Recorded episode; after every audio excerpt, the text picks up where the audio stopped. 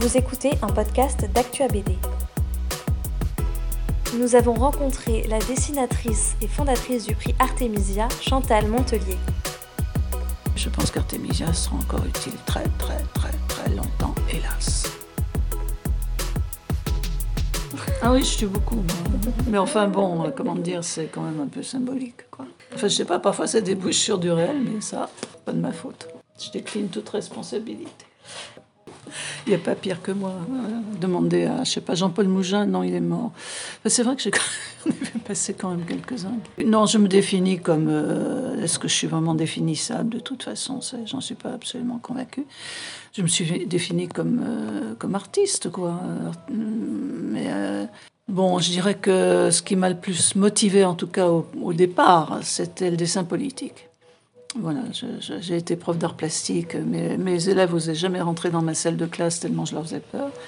Donc je me suis, dit, avant d'avoir tout traumatisé toute la classe, je vais peut-être essayer de faire autre chose. Et puis non, je suis une solitaire fondamentalement. Quoi. Donc ça m'allait bien d'être dans mon coin avec ma table à dessin, mes, mes mes crayons. Donc dessin politique, ça c'est un peu, c'est un peu 68. Euh, c'est vrai que bon, Beaux-Arts, euh, je rêvais d'être Frida Kahlo ou rien, enfin un truc dans ce genre-là, quoi. Quoique le souvent le destin des femmes artistes n'est pas très, très enviable enfin, dans le domaine des arts plastiques. Et quand j'ai démarré, j'ai fait quelques expos de peinture dans le cadre de la Jeune Peinture, qui était une association qui comptait beaucoup à l'époque, dans les années 70. La première expo que j'ai fait avec eux, c'était au Grand Palais. Et on était euh, deux femmes peintres sur une centaine d'exposants. Claire Bonafé et moi. Claire Bonafé est devenue écrivain. Moi, je suis devenue autre chose aussi, tellement c'était violent. Déjà, ce que je viens de raconter, euh, c'était 73, 14, euh, c'était évident. Mais souvent, les femmes qui étaient donc hyper, hyper minoritaires dans, ces, dans ces expos-là, et puis pas seulement dans les expos, en tiraient une fierté. Et c'était ça le vrai problème, en fait. C'est qu'elles en tiraient une fierté. Elles étaient contentes d'être les seules. C'était comme une espèce de, de privilège pour elles. Et y compris dans la bande dessinée. Par exemple, Claire Bretéché n'a jamais tendu la main à aucune femme dessinatrice. Je me souviens d'une émission sur France Culture, je crois, où il y avait des samedis entiers euh, réservés à des auteurs, triés sur le volet. Elle avait été invitée. Je connaissais, euh, je connaissais une journaliste de France Culture qui était amie avec la journaliste qui invitait euh, Claire Bretéché et qui avait fait le, passer le message, genre, il y a d'autres femmes vraiment dessinées, ce serait sympa que Claire en parle un peu. Il a fallu que la journaliste lui arrache des noms. Donc c'était plutôt ça.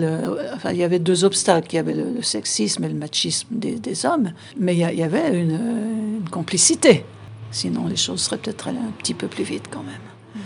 Et puis moi, je ne sais pas, moi, encore une fois, ce qui m'intéresse, c'est la politique, beaucoup quand même. Euh, même si j'ai fait les beaux-arts et pas Sciences Po.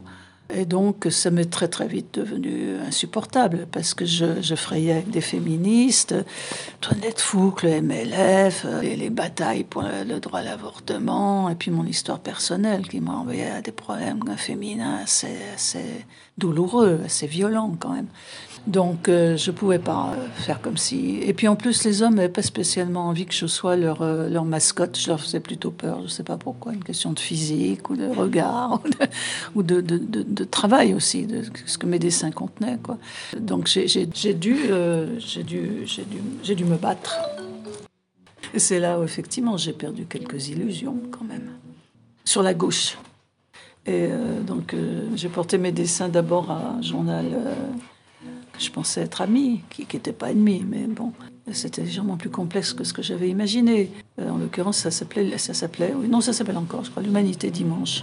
parce que je connaissais quelqu'un qui connaissait euh, le type qui s'occupait, de, qui s'occupait du théâtre, Jean-Pierre Léonardini, bon, etc. Donc il m'a reçu et m'a présenté euh, au dessinateur en chef vedette quoi, du, journal qui s'appelait Alain Gertmann, qui est devenu artiste d'ailleurs. Gertmann s'est plutôt, pas trop mal comporté avec moi, mais j'ai senti tout de suite de la part des autres dessinateurs euh, des, des, réticences. Quoi. J'ai pas été vraiment accueilli à bras ouverts. Par contre, j'ai quand même pu travailler. Ce, journal m'a accueilli, m'a rémunéré. Donc euh, j'ai pu me libérer de l'éducation nationale qui aurait été euh, mortelle pour moi et peut-être pour quelques élèves aussi. Donc c'est ces gens-là, quand même, cette gauche-là, qui m'a donné ma chance. Ou ma malchance, tout dépend du point de vue où on se place. Mais c'est vrai que j'ai rencontré dans cette presse-là beaucoup de sexisme, beaucoup de machisme, beaucoup de, mépris aussi parfois.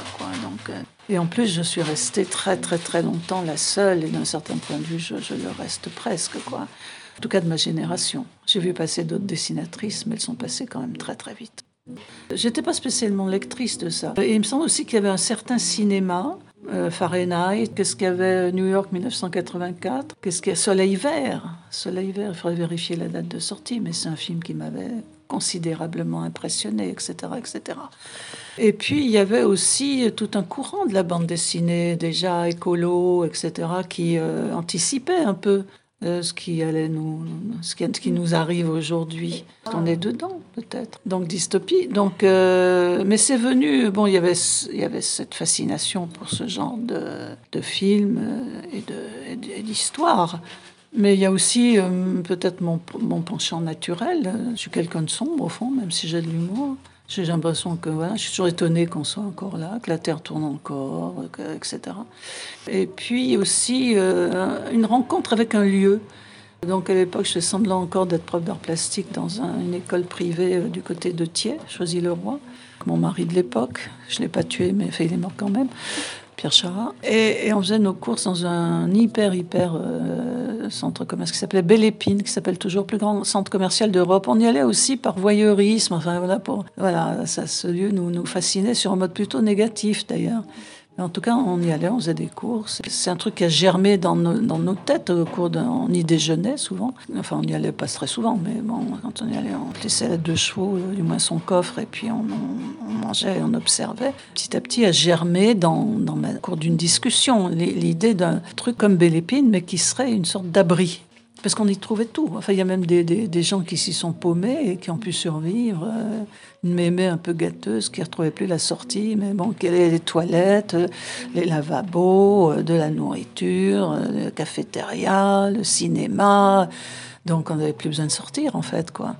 Voilà, on a élucubré autour de, ce lieu. Puis ensuite, on s'est fâché, on s'est séparés, on s'est plus jamais revus. Et donc, je suis restée avec euh, ce, projet que j'ai. Euh, on s'est séparés en 78 avec Pierre Chara. Le livre est sorti en 81, donc euh, c'est devenu mon, mon œuvre, quoi. Et puis, la relisant il y a 3-4 ans, peut-être plus, je sais pas, je me suis dit, mais on, y est, c'est ça, quoi. On est, on est dedans, quoi. C'est Shelter.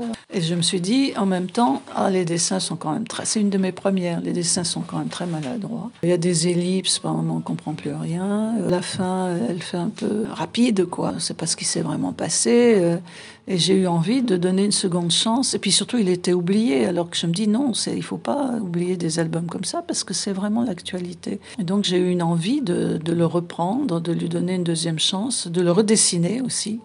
Moi, je trouve qu'il est plutôt mieux dessiné. D'autres me disent, ah non, c'était bien le côté un peu noir et blanc à la tardie. Mais alors, moi, le côté blanc, noir et blanc à la tardie, pour moi, c'est ma préhistoire et j'ai plus du tout envie de, de ça, quoi. Euh, me dégager aussi de cette influence-là, qui n'a pas été pour moi une très bonne chose, je trouve. Et donc voilà, je, suis reparti à l'attaque et Benoît Peters m'a suivi, euh, qui est un éditeur remarquable de mon point de vue. Et ça a donné euh, ce shelter qui est imparfait parce que voilà, c'est du papier brillant, je voulais du papier mat, il y a des marges énormes qui bouffent tout, l'encre noire écrase la couleur. Bon, donc j'aimerais le refaire une troisième fois, avis aux amateurs. Voilà. J'ai un petit côté mercenaire quand même, faut bien l'avouer. Quoi. Enfin, puis c'est pas une honte pour moi. Il arrive que j'accepte des commandes, et ça a été le cas. J'ai retrouvé Jean-Luc Fromental qui était dans Métal Hurlant à l'époque où j'y traînais mes guêtres. Mais à l'époque, je, voulais plutôt euh, publier un recueil de nouvelles avec des illustrations, des, des images. Et quelqu'un, je sais pas qui, m'avait dit va voir Jean-Luc, il est chez De Noël, il pourra peut-être faire passer ton projet, etc. Ce que j'ai fait, il m'a reçu très bien. Il m'a dit écoute, non, ton projet, moi, m'intéresse pas. Ah, c'est méchant. Mais par contre, euh, il y a un sujet que j'aimerais voir m'adapter en bande dessinée. C'est l'histoire de Florence Ray au Audrey Maupin. Alors ça, pourquoi c'est pourquoi ça le passionnait cette affaire-là? J'en sais strictement rien. J'ai même pas eu la curiosité de lui demander. Et il me dit, tu sais, c'est une histoire complexe. Euh, il n'y avait pas deux personnages, il y en avait trois, et le troisième est un, sous un sous-marin qui a poussé Florence et Audrey sur une action. Et j'aimerais que tu fasses une espèce de contre-enquête. Alors avant ça, je crois que j'avais fait une première contre-enquête sur euh, Tchernobyl. Il me semble que c'est sorti avant Tchernobyl, qui était aussi une commande. Et donc, euh, le sujet m'a complètement intéressé. Et j'aime bien cette idée de faire des contre-enquêtes en images. Et, voilà, voilà comment c'est parti. commençait à arriver dans le décor, parce que mes albums en général, euh, ils ont peut-être pas toujours la chance qu'ils mériteraient d'avoir côté librairie. Comment dire? Bon, enfin, au départ, le jury était exclusivement féminin. C'était cauchemardesque, cauchemardesque. Les femmes entre elles, c'est donc euh, ça, ça a explosé et je me suis dit plus jamais ça. Il faut des mecs. D'abord parce qu'ils ont euh, enfin, des gens comme ceux que vous avez vus tout à l'heure, par exemple Patrick Gomer, il a une énorme culture en matière de bande dessinée. Larousse, la bande dessinée, c'est lui. Euh, il est membre de la CBD depuis, il connaît mon travail. Pascal Guichard, que vous avez vu aussi, est le metteur en page de, de, Métal Hurlant, euh, d'Anana, il connaît mon travail, etc. Les femmes, j'ai parfois l'impression qu'elles viennent un peu de naître au genre. J'exagère en disant ça, évidemment. Mais elles ont souvent une je pense pas être sexiste en disant ça, je pense que c'est juste la réalité. Puis leur approche, euh, enfin, je me sens que l'approche des hommes est moins, comment dire, euh, je, me méfie des mots parce que c'est toujours dangereux, quoi, mais je sais pas, je préfère pas employer le mot qui me vient. Donc euh, le jury est devenu mixte. C'est tant mieux. Après, il y a des garçons, c'est surtout des garçons, qui disent ah, ça serait bien qu'on poursuive dans cette direction, qu'il y ait un prix mixité. Moi, je ne suis pas très chaude. Je suis pas, parce que d'abord, c'est déjà beaucoup de travail pour repérer les albums des femmes. Euh, beaucoup de travail pour euh, voilà, euh, les, les, lire, les regarder, les, commenter, les, euh, donc si en plus il faut demander euh, les albums, euh, aussi, ça, on s'en sort plus. On n'a pas l'énergie, on n'a pas les forces, on n'a pas les moyens. Donc c'est pas une bonne idée. Par contre, c'est vrai qu'il y a eu parfois, je vois passer des, bouquins qui sont mixtes, oui mixtes. Par exemple, Laureline Mathieusi, qui pour moi est une immense dessinatrice, une des meilleures, qui est complètement je je sais pas, ignorer. Enfin, c'est là, c'est scandaleux. Elle devrait être, je sais pas, euh, on aurait dû parler du, il devrait y avoir des bouquins d'elle dans cette librairie, dans cette vitrine. Elle, devrait être une star. Laureline, c'est, une très très grande dessinatrice. Bon. Elle a fait un, album avec François Rivière, ça vous dit peut-être quelque chose, qui est surtout un, spécialiste d'Agatha Christie, mais bon, why not? C'est une biographie de, de, Cocteau qui est magnifique, enfin, tout, en tout cas pour la partie dessin, c'est du très très bon boulot. Et là, je me suis dit quand même, peut-être que ça, vaudrait le coup sur, un bouquin comme ça, de, faire un prix mixité. Mais ce serait comme ça, ce serait occasionnel, ça serait pas systématique, parce que ça nous boufferait beaucoup trop de temps. Et puis je suis désolée, parce que même si les femmes, encore aujourd'hui, maintenant, pas encore, ont maintenant enfin un peu de place euh, dans les prix, et c'est tant mieux. Je pense que le rôle d'Artemisia reste valable, euh, tu vois, parce que c'est, elles sont quand même hyper minoritaires dans les prix. Et puis c'est pas forcément la grâce, par exemple, ce bouquin qui est voilà, il n'est pas évident quand même. Hein, euh, donc c'est un peu underground, le dessin peut déplaire, euh, le côté un peu âpre, dur. Euh, donc c'est ça, je pense que voilà, Artemisia peut être utile toujours pour, pour ça. Et le nombre, c'est à montrer qu'elles sont nombreuses à produire, à créer. On reçoit une quantité considérable d'albums par an. Donc c'est pas de, petites chouchoutes au milieu d'un prix où il n'y a que des mecs ou presque. Non, ça, donc euh, je pense que Artemisia, et compte tenu de l'état de la société et de son évolution, qui n'en est pas une, qui est plutôt une régression de mon point de vue, je pense qu'Artemisia sera encore utile très très très très longtemps, hélas. Ce podcast vous a plu, n'hésitez pas à le partager autour de vous. Vous pouvez vous abonner à la page d'Actua BD pour ne manquer aucun épisode. Et pour nous soutenir, vous pouvez laisser 5 étoiles et un commentaire sur Apple Podcast ou Spotify. Merci et à bientôt sur Actua BD.